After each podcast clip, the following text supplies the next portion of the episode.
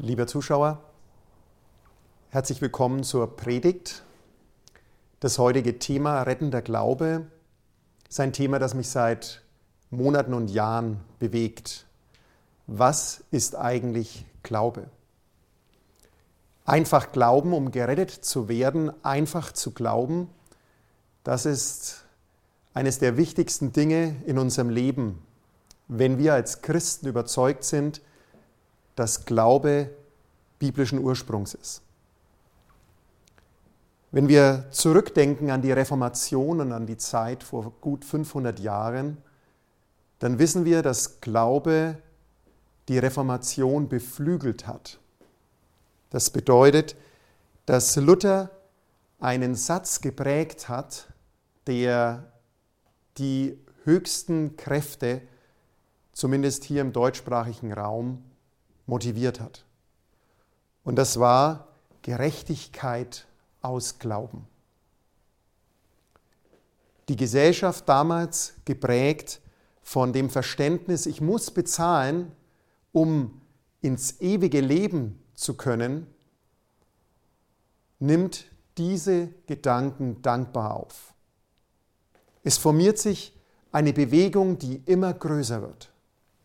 Eine Bewegung, die sich letztendlich in einer protestantischen Kirche manifestiert und anschließend in vielen, vielen anderen christlichen Glaubensgemeinschaften. Der Glaube allein bringt mich in den Himmel. Und ich bin sehr dankbar dafür, dass auch wir diese Erkenntnis teilen. Gerechtigkeit aus dem Glauben, der Glaube allein an Jesus Christus, sola fide allein durch den Glauben. Was ist aber jetzt biblischer Glaube? Um Glauben zu verstehen, müssen wir also in die Bibel gehen und zu verstehen, was ist eigentlich die Aussage dazu. Und da gibt es ein Kapitel im Hebräerbrief in Kapitel 11, Vers 1. Und das ist normalerweise die Definition, die wir sehr häufig zum Glauben hören und auch verwenden. Und ich möchte es mit Ihnen jetzt lesen, Hebräer 11, Vers 1. Dort heißt es, es ist aber der Glaube eine feste Zuversicht auf das, was man hofft, eine Überzeugung von Tatsachen, die man nicht sieht. Der Text sagt sehr deutlich, dass Glaube etwas ist, eine feste Zuversicht auf das, was man hofft. Hoffnung ist etwas, was man nicht greifen kann. Hoffnung ist etwas, was noch nicht sichtbar ist. Und es ergibt sich dann auch im zweiten Teil dieses Verses eine Überzeugung von Tatsachen, die man nicht sieht.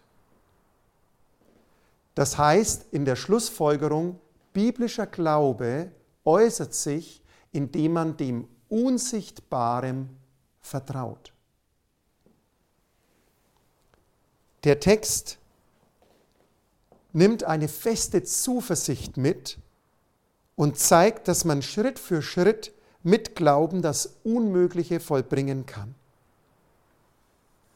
Eine Überzeugung von Tatsachen, die man nicht sieht, ist etwas, was einen herausfordert. Etwas zu glauben, was man nicht in der Hand hat, kann auch Schwierigkeiten verursachen. Es ist immer ein Wagnis, im Glauben voranzugehen. Was bedeutet Glaube noch? Und ich habe, wie ich Hebräer 11 hier durchgelesen habe, gemerkt, dass nicht nur der Vers 1 hier eine sehr deutliche Definition des Glaubens gibt, sondern dass Hebräer 11 im gesamten Kapitel Glauben umfassend beschreibt. Und ich möchte gerne weitergehen und ich habe einige Verse rausgegriffen aus dem Hebräer 11, wo ich gemeint habe, die passen zusammen, um eine Schlussfolgerung zu erkennen, was Glauben eigentlich bedeutet. Und ich habe im ersten Bereich den Vers 4 dazu genommen und den Vers 7, vor allen Dingen im Vers 7 kommt für mich eine sehr, sehr große Definition von Glauben vor.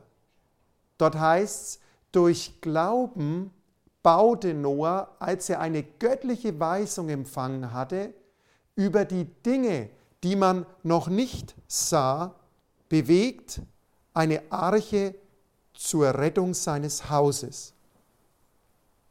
Was baute Noah durch Glauben? Er baute eine Arche. Wenn wir uns das vorstellen, dann bedeutet das, um es in einem Bild darzustellen, dass ein Mensch in der Wüste, in der Sahara zum Beispiel, mitten in der Wüste eine Arche baut, ein Schiff. Was für einen Glauben erfordert so etwas? Ich glaube für uns, wir würden uns sofort unwohl fühlen, weil wir denken, was ist denn das für ein Unsinn? Aber Gott gab Noah diesen Auftrag und Noah vertraute diesem Gott, weil Gott ihm gesagt hat, tu das, hat er es getan, auch wenn es in seinem Kopf vielleicht als völlig unwahrscheinlich geklungen hat. Wenn wir zum Beispiel noch weitergehen, ich habe den Vers 8 auch noch dazu genommen, durch Glauben gehorchte Abraham, als er berufen wurde, nach dem Ort auszuziehen, den er als Erbteil empfangen sollte, und er zog aus, ohne zu wissen, wohin er kommen werde. Abraham ging auch aus Glauben vorwärts, dorthin, obwohl er nicht wusste, wohin er laufen würde. Gott hat ihn förmlich einen Auftrag gegeben, ohne dass er das Ende kannte. Und das definiert Glaube. Das heißt, biblischer Glaube dass ich Gottes Weisungen treu und gehorsam bin. Hier haben wir schon zwei Aspekte, die dem biblischen Glauben zusammenführen. Wenn wir weitergehen im Hebräer 11, in den nächsten Versen, die ich zusammengestellt habe, in Vers 20 zum Beispiel, in Vers 27, und den möchte ich gern mal herausgreifen, durch Glauben verließ Mose Ägypten ohne die Wut des Königs zu fürchten, denn er hielt sich an den Unsichtbaren, als sähe er ihn. Was bedeutet dieser Glaube? Wenn wir Vers 30 noch dazu nehmen, auch hier eine fantastische Beschreibung, was Glaube bewirkt. Durch Glauben fielen die Mauern von Jericho, nachdem sie sieben Tage umzogen worden waren. Wenn wir uns das überlegen, was passierte tatsächlich in den sieben Tagen. Das Volk umrundete die Stadt Jericho jeden Tag. Und ich stelle mir die Frage, wie viele im Volk sich tatsächlich vielleicht nach vier Tagen die Frage selbst gestellt haben, ja, wie lange machen wir das jetzt noch? Bringt das wirklich was? Ist das wirklich das Richtige, was wir tun? eine Stadt einzunehmen, indem wir sieben Tage darum rumlaufen, die Festungen hat, die meterdick sind. Und nach sieben Tagen fiel die Mauer von sich aus zusammen. Glaube, biblischer Glaube bedeutet, das Unsichtbare wie Sichtbares für wahr zu halten. Das heißt also, dass wenn wir an dieses Jericho-Beispiel denken, dass wir im Glauben immer einen Schritt ins Ungewisse gehen. Glaube im persönlichen Leben hat dieselben Konsequenzen. Und es widerstrebt unserer menschlichen Natur und vor allen Dingen unserer westlichen Kultur. Denn gerade wir im deutschsprachigen Raum sind sicherlich die Weltmeister beim Thema Versicherungen weil wir eben bewusst uns absichern wollen, Risiken aus dem Leben zu nehmen. Und ich glaube, das ist grundsätzlich ja nicht verkehrt. Nur, wenn das der Ersatz für den biblischen Glauben wird, dann ist es ein Problem. Gehen wir weiter. Ich habe die Verse zusammengefasst. Vers 3 in Hebräer 11, dort heißt, durch Glauben verstehen wir, dass die Welten durch Gottes Wort bereitet worden sind, sodass die Dinge, die man sieht, nicht aus Sichtbaren entstanden sind. Wenn wir uns überlegen, dass das Thema Schöpfung bis heute ein umstrittener Aspekt ist in unserer menschlichen Gesellschaft, dann merkt man erst, wie wichtig es ist, diesem unsichtbaren Gott zu vertrauen, dass er Dinge aus dem Nichts entstehen lassen kann. Umso wichtiger ist, dass wir auf dieses Unsichtbare vertrauen. In Hebräer 11, Vers 24 auch ein sehr, sehr wichtiger Aspekt des biblischen Glaubens. Denn was hat Mose gemacht? Durch Glauben weigerte sich Mose, als er groß geworden war, ein Sohn der Tochter des Pharao zu heißen. Wenn wir uns überlegen, dass das dazu geführt hat, dass Mose berufen wurde, 40 Jahre lang in der Wüste zu leben, bei den Schafen, anschließend und dann nochmal 40 Jahre mit dem Volk Gottes durch die Wüste zu ziehen und seine eigene Karriere dabei komplett aufzugeben. Biblischer Glaube bedeutet also, dass ich Gott mehr Priorität einräume als meiner eigenen Ehre, meinem eigenen Ruhm. Auch ein Prinzip des biblischen Glaubens, was wir am Mose hier sehen können. Und wenn wir weitergehen, da gerade am Ende des Kapitels in Hebräer 11 Abvers 32 da lese ich jetzt einfach mal kurz die Verse, da heißt es, und was soll ich noch sagen? Die Zeit würde mir ja fehlen, wenn ich erzählen wollte von Gideon, Barak, Simson, Jephthah, David, Samuel und den Propheten. Die durch was? Die durch Glauben Königreiche bezwangen, Gerechtigkeit wirkten, Verheißungen erlangten, die Rachen der Löwen verstopften. Sie haben die Gewalt des Feuers ausgelöscht sind der Schärfe des Schwertes entkommen. Sie sind aus Schwachheit zu Kraft gekommen. Sie sind stark geworden im Kampf, haben die Herde der Fremden in die Flucht gejagt. Und dann etwas ganz Besonderes. Frauen erhielten ihre Toten durch Auferstehung wieder. Das bedeutet also, dass der biblische Glaube bedeutet, dass ich diesen Verheißungen Gottes vertrauen kann. Denn wenn ich nicht an eine Auferstehung glaube, dann kann auch keine Auferstehung passieren. Ich habe das jetzt nochmal zusammengefasst, welche Aspekte Glaube, die ich gerade hier ausgeführt habe, bedeuten. Einmal erstens, dass ich dem Unsichtbaren vertraue. Das, was ich nicht sehen kann, das glaube ich. Zweitens, dass ich Gottes Weisungen treu und gehorsam bin. Drittens, dass ich das Unsichtbare wie Sichtbares für wahr halte, dass ich also das beides gleichgewichte. Viertens, dass ich Gott mehr Priorität einräume als Ehre und Ruhm, die ich für mich selbst habe. Und fünftens, den Verheißungen Gottes zu vertrauen. Es gibt sicherlich noch mehr Punkte, darum habe ich auch einen Punkt 6 mit aufgeführt. Das heißt nicht, dass diese Aufzählung vollständig ist, aber es ist das, was ich für mich bisher herausgefunden habe. Wir sehen also, dass Hebräer 11 ein sehr tiefes Verständnis von Glauben vermittelt. Wenn wir uns anschauen im Jakobus Kapitel 2, Vers 19, dann wissen wir, dass es auch einen Glauben gibt, der nicht rettet. Wenn wir diesen Text aus Jakobus 2, Vers 19 als Grundlage verwenden, was eigentlich Glauben nicht ist, dann ist es sehr interessant, was hier der Jakobus beschrieben hat. Dort heißt es, du glaubst, dass es nur einen Gott gibt, du tust wohl daran, auch die Dämonen glauben es und zittern. Ja, werden jetzt auch die Dämonen gerettet? Nein, das ist kein rettender Glaube. Sie glauben an Gott, weil er eine Form der Unausweichlichkeit darstellt für sie. Sie kennen ihn, sie leben seit Ewigkeiten, sie kennen Gott und sie wissen, dass er existent ist, aber sie haben keine rettende Beziehung, Ausdruck in Form eines Glaubens, der Vertrauen schafft. Sie arbeiten ganz bewusst durch Rebellion und auch durch ihr Verhalten gegen Gott. Das bedeutet, dass es eine Differenzierung gibt davon, ob jemand weiß oder denkt, dass Gott existiert oder ob er ihm vertraut. Jesus spricht im Lukas Kapitel 18, Vers 8 davon, wenn er zurückkommt auf die Erde, gerade der zweite Teil, doch wenn der Sohn des Menschen kommt, wird er auch den Glauben finden auf Erden. Das bedeutet also, dass der Glaube, der von Gott sich gewünscht wird, in dieser persönlichen Beziehung mit ihm, dass dieser Glaube wenig vorhanden sein wird.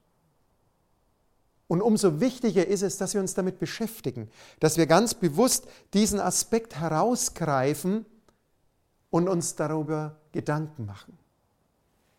Wir haben vorhin darüber gesprochen, dass Verheißungen ein Teil des Glaubens sind.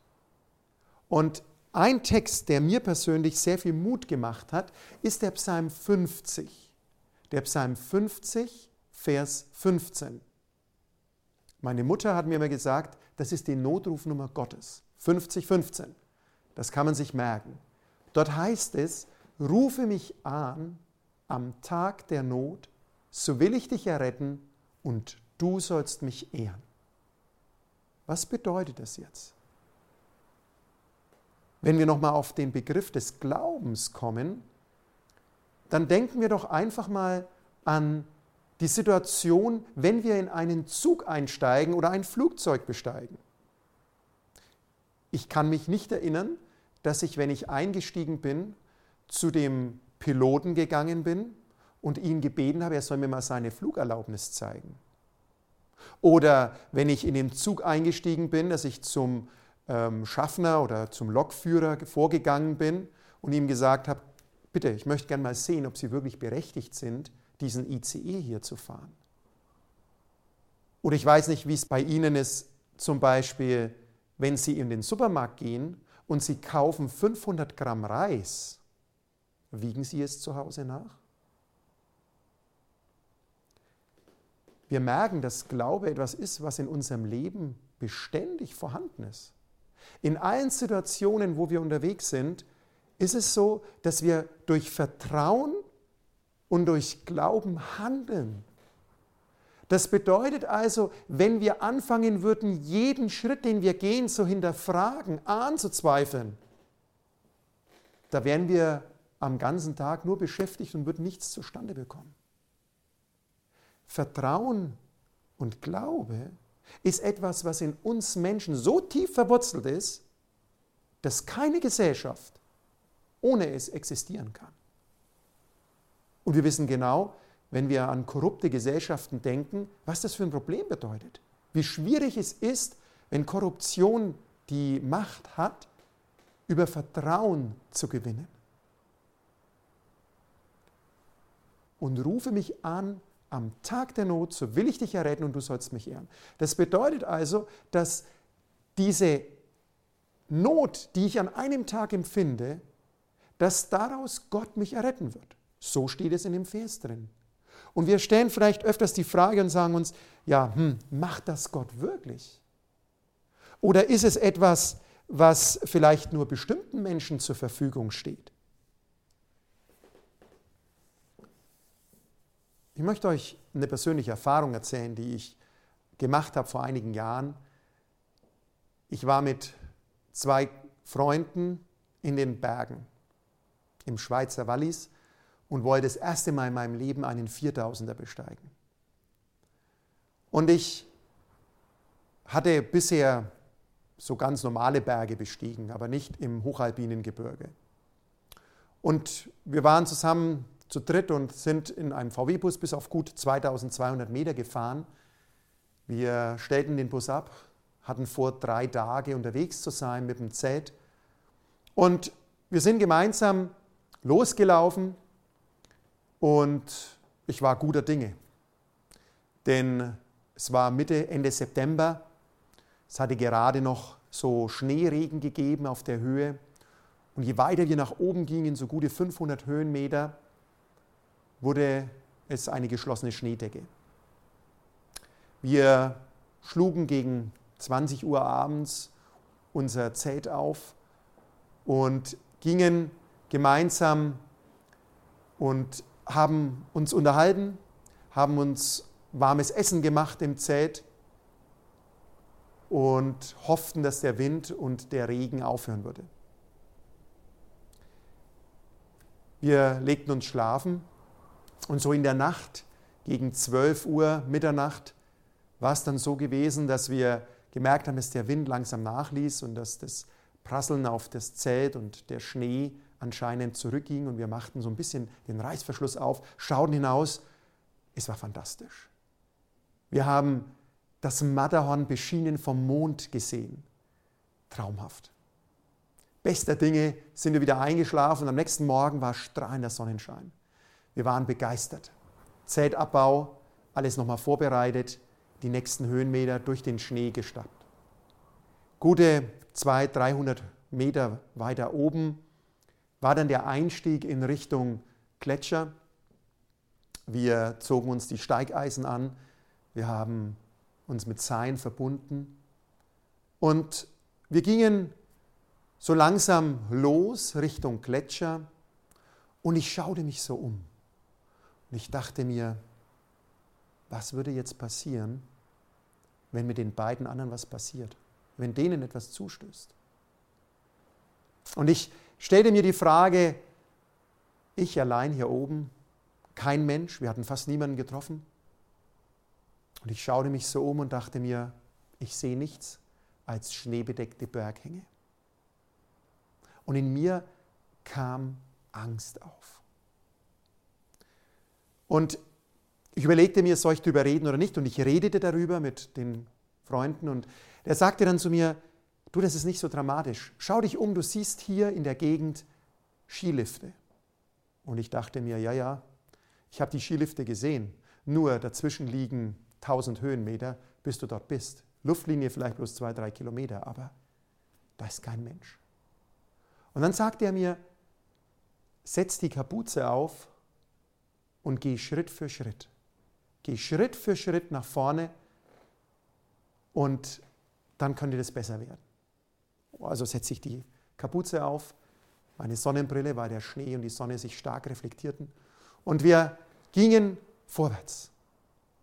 Und ich war in der Mitte von der Seilschaft und wir gingen in den Gletscher hinein und ich erinnerte mich an diese Verheißung.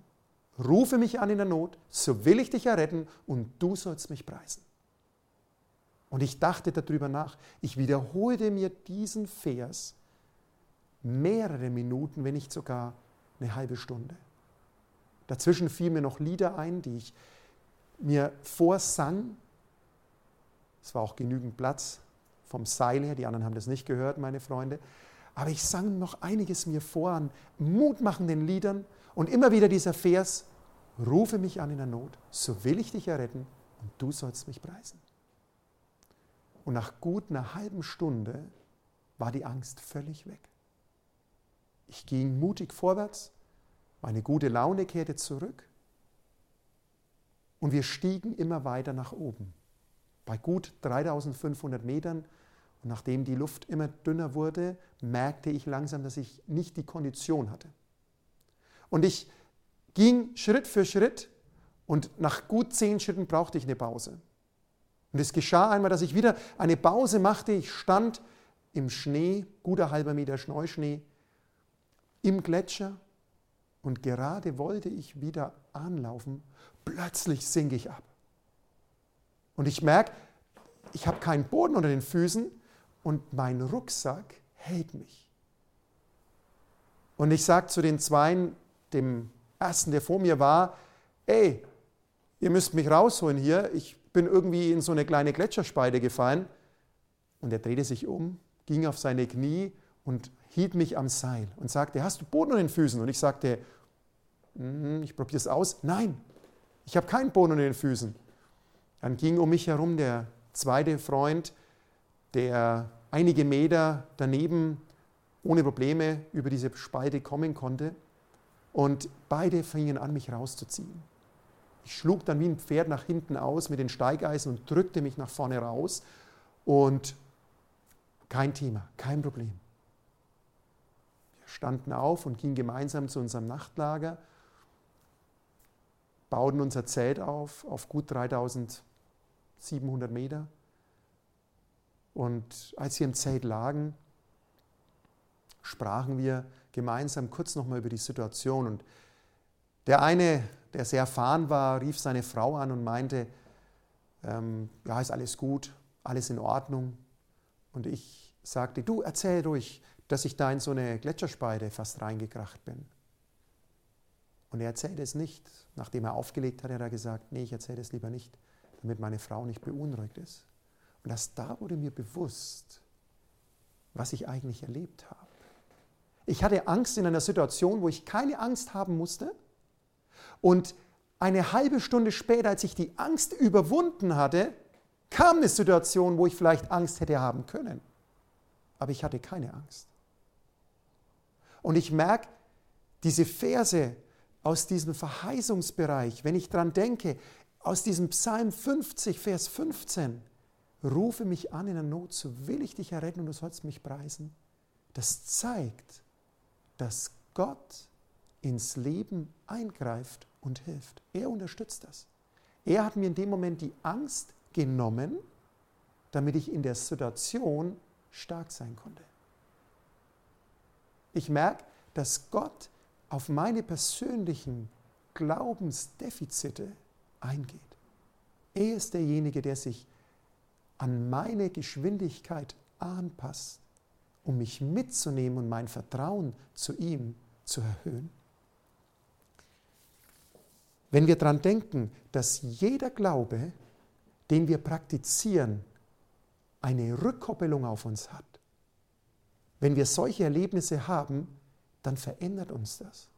Es gibt uns mehr Zuversicht und mehr Vertrauen diesem Gott, wirklich eine Liebe entgegenzubringen.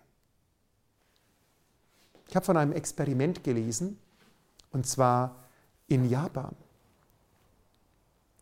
In Japan gibt es den sogenannten Lackwehrbaum. Ich kenne den auch nicht, aber ähm, es ist ein Baum, aus dem Harze gewonnen werden. Und es gibt viele Jugend, junge Kinder, kleine Kinder, die darauf allergisch reagieren. Und japanische Forscher haben sich die Frage gestellt, welche Auswirkung hat das, wenn wir diese allergischen Kinder die Augen verbinden und ihnen etwas erzählen, und zwar vom Lackwehrbaum. Getan, sie haben sich die Augen für, also Tücher genommen, haben die Augen der äh, Kinder, die sie als Testpersonen ausgewählt hatten, verbunden. Und alle diese Kinder waren allergisch auf diesen Lackwehrbaum. Und so nahmen sie einen Zweig des Lackwehrbaums und einen Zweig vom Kastanienbaum.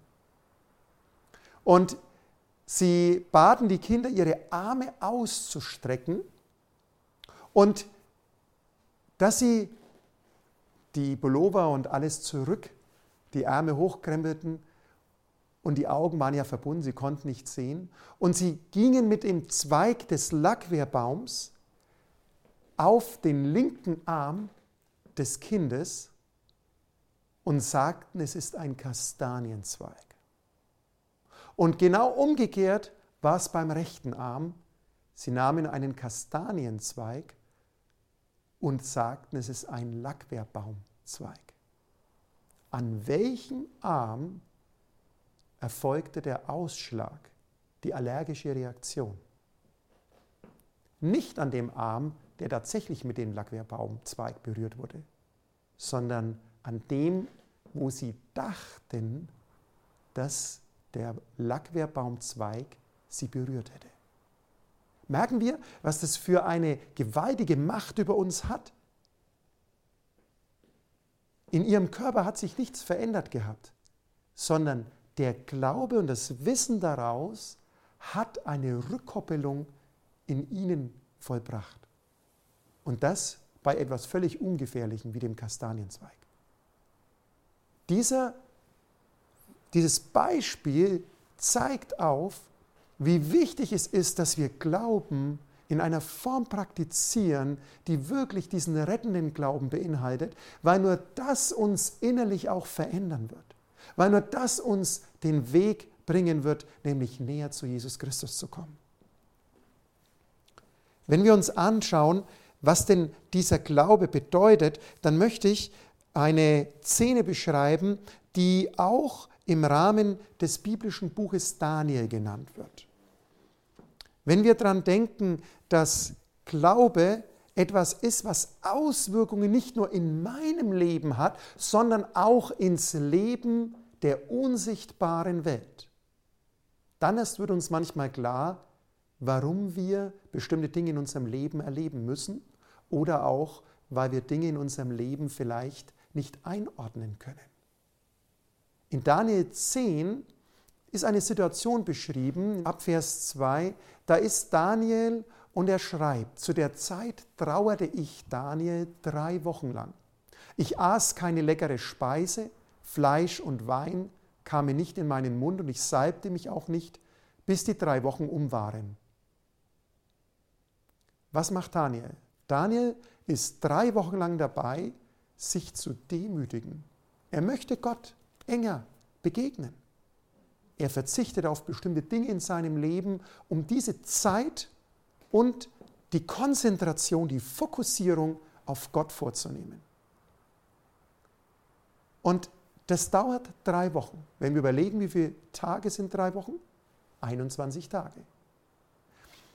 Jetzt geht es ein bisschen weiter und in Vers 12 kommt der Engel und spricht mit ihm und sagt zu ihm, Fürchte dich nicht, Daniel, denn von dem ersten Tage an, als du von Herzen begehrtest zu verstehen und anfingst dich zu demütigen vor deinem Gott, wurden deine Worte erhört. Und ich wollte kommen um deiner Worte willen. Aber der Engelfürst des Königreichs Persien hat mir 21 Tage widerstanden und siehe, Michael, einer der ersten unter den Engelfürsten, er kam mir zu Hilfe und ihm überließ ich den Kampf mit dem Engelfürsten des Königreichs Persien. Wow. Wie lange hat Daniel gefastet? Drei Wochen lang, ohne ein Ergebnis zu sehen. 21 Tage. Und der Engel erklärt ihm, was in den 21 Tagen eigentlich passiert ist. Nämlich, dass er kämpfen musste mit der gegnerischen Macht. Und hier ist das ein Sinnbild der König von Persien, für Luzifer, für Satan. Und er kämpft. Und ihm kam zu Hilfe Michael, also Jesus Christus als ein Name für ihn, der hier als Unterstützung dazu kommt, um den Kampf zu übernehmen. Und dann kommt der Engel direkt zu Daniel. 21 Tage fasten, 21 Tage warten. Merkt ihr den Zusammenhang? Dieser Zusammenhang ist da. Wir sehen ihn 20 Tage, hat ihn Daniel nicht wahrgenommen. Es wurde ihm erklärt. Unsere Entscheidungen, unser Glaube hat Auswirkungen in die unsichtbare Welt. Glaube ist nämlich kein Gefühl, sondern Glaube ist eine Gewissheit, dass Gott in solchen Situationen eingreifen wird. Er ist derjenige, der uns helfen wird, den Kampf hinter den Kulissen für uns oder wenn wir für andere uns einsetzen, zu gewinnen. Uns ist nicht bewusst, welche Macht in unseren Glaubensentscheidungen liegen. Das bedeutet, dass diese Auswirkungen in die unsichtbare Welt haben. Ich habe ein Zitat aus dem Buch Das Leben Jesu. Dort wird in der Situation, wo Jesus vom Berg der Verherrlichung kam, nach unten ging mit seinen drei Jüngern und die anderen Jünger standen in einer Situation, wo ein kleiner Junge besessen war.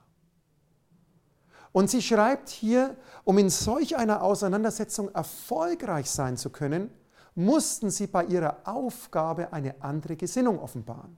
Warum? Weil die neun Jünger es nicht geschafft haben, den bösen Geist auszutreiben. Und Jesus spricht es an. Er sagt, oh ihr seid kleingläubig. Und sie schreibt hier, wenn wir weiterlesen, ihr Glaube musste durch ernstes Gebet, durch Fasten und tiefe Herzensdemut gestärkt werden. Sie mussten von Selbstsucht entleert werden und sich mit dem Geist und der Kraft Gottes erfüllen lassen. Ernstes, anhaltendes Gebet zu Gott im Glauben, einem Glauben, der zu völliger Abhängigkeit von Gott und zurückhaltloser Hingabe an sein Werk führt, kann uns die Hilfe des Heiligen Geistes im Kampf gegen Mächte und Gewalten, die Herrscher der Finsternis dieser Welt und gegen die bösen Geister unter dem Himmel bringen.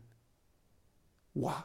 Wenn wir uns überlegen, was das bedeutet, dass also Fasten, Beten, intensives Gebet uns die Kraft gibt, im Namen Jesu Christi zu siegen, dann bedeutet das für uns heute nichts weniger, sondern dass es für uns genauso wichtig ist, um erfolgreich zu sein, im Glaubensleben mit Gott Siege zu erringen. Und da geht es bitte nicht darum, dass ich derjenige bin, der hier in irgendeiner Form vielleicht für mich selbst Gewinn habe. Natürlich segnet Gott auch den Glauben, wenn ich ihn praktiziere und mir das gibt, was ich zum Leben und alles benötige. Aber letztendlich geht es immer darum, dass Gottes Reich gebaut wird, dass der Glaube dazu beiträgt, dass Menschen diesen Gott kennenlernen und dass er verherrlicht wird. Wenn wir daran denken, dass es manchmal uns schwerfällt, weil wir sagen, hm, es hat manchmal funktioniert und manchmal hat es nicht funktioniert mit meinem Glauben, dann möchte ich zur Ermutigung noch den Text lesen aus Daniel 3, Vers 17 und 18. Dort heißt es, bei den drei Männern im Feuerofen, sie sprechen zu Nebukadnezar und sagen, wenn unser Gott, den wir verehren, will, so kann er uns erretten. Aus dem glühenden Ofen und aus deiner Hand, o König, kann er erretten. Und wenn er es nicht tun will, so sollst du dennoch wissen, dass wir deinen Gott nicht ehren und das goldene Bild, das du hast aufrichten lassen, nicht anbeten wollen. Das heißt, sie kalkulierten ganz bewusst mit ein, dass wirklich auch ihr Glaube nicht ihr Leben retten wird in dem Moment, sondern dass es im Zweifel, wenn es Gottes Wille ist, auch dazu führt, dass sie ihr Leben opfern. Aber sie haben ihre Entscheidung nicht vom Ergebnis der Situation abhängig gemacht, sondern sie sind ganz bewusst mit dem Wissen, Gott kann auch anders entscheiden, mutig in diesen Kampf gezogen und haben letztendlich eine wunderbare Befreiung erlebt. Ich möchte noch mal kurz zusammenfassen. Glaube ist kein intellektuelles Bejahen von Wahrheiten oder etwas, was ich in irgendeiner Form einfach definiere, wie wir es landläufig vielleicht meinen. Ich glaube an etwas, ich weiß es nicht gewiss, sondern Glaube ist etwas, was eine feste, sichere Burg darstellt. Dass ich nämlich dem Unsichtbaren vertraue, dass ich Gottes Weisungen treu und gehorsam bin, dass ich Unsichtbares wie Sichtbares für wahr halte und dass ich Gott mehr Priorität im Leben einräume als meiner eigenen Ehre und meiner eigenen Ruhm und dass ich den Verheißungen Gottes vertraue. Und es gibt sicherlich noch mehr, was wir heute nicht behandelt haben. Aber im Besonderen möchte ich Sie heute ermutigen, dass Sie den Verheißungen Gottes vertrauen. Denn was ist unser größtes Problem als Menschen, die diesem Gott Vertrauen entgegenbringen? Noch ein Zitat aus den frühen Schriften, Seite 63, dort heißt es, ich fragte den Engel, warum nicht mehr Glaube und Kraft in Gottes Volk ist. Er sagte, ihr lasst den Arm des Herrn zu bald los. Sendet eure Bitten zu seinem Thron empor und haltet an in starkem Glauben. Die Verheißungen sind sicher. Glaubt, dass ihr die Dinge empfangen werdet, um die ihr bittet, und ihr sollt sie haben. Ihr lasst den Arm des Herrn zu bald los. Ich möchte Sie heute ermutigen, dass Sie Ihr Leben bewusst diesem Gott anvertrauen, dass Sie den Arm dieses fürsorglichen und liebenden Gottes nicht loslassen, sondern sich an ihn hängen und ihn anflehen, dass er ihr Leben segnen möge und dass sie ihnen helfen möchte, dass sie diesen Glauben praktizieren können, nämlich rettenden Glauben. Gütiger Vater im Himmel, wir sind dankbar dafür, dass du uns diesen Glauben gezeigt hast aus deinem Wort. Herr, oft sind wir aber auch nicht in der Lage, diesen Glauben so zu praktizieren, wie du es dir für uns vorstellst und wünschst. Aber wir laden dich ganz herzlich ein, dass du unser Leben bereicherst und dass wir aus deinem Wort, der Bibel, der Heiligen Schrift, diesen Glauben ermutigend finden und ihn für unser Leben annehmen. Bitte führe uns in unseren tagtäglichen Herausforderungen, dass unser Glaube wirklich der Sieg ist, der die Welt überwindet. Wir danken dir dafür von ganzem Herzen. Amen.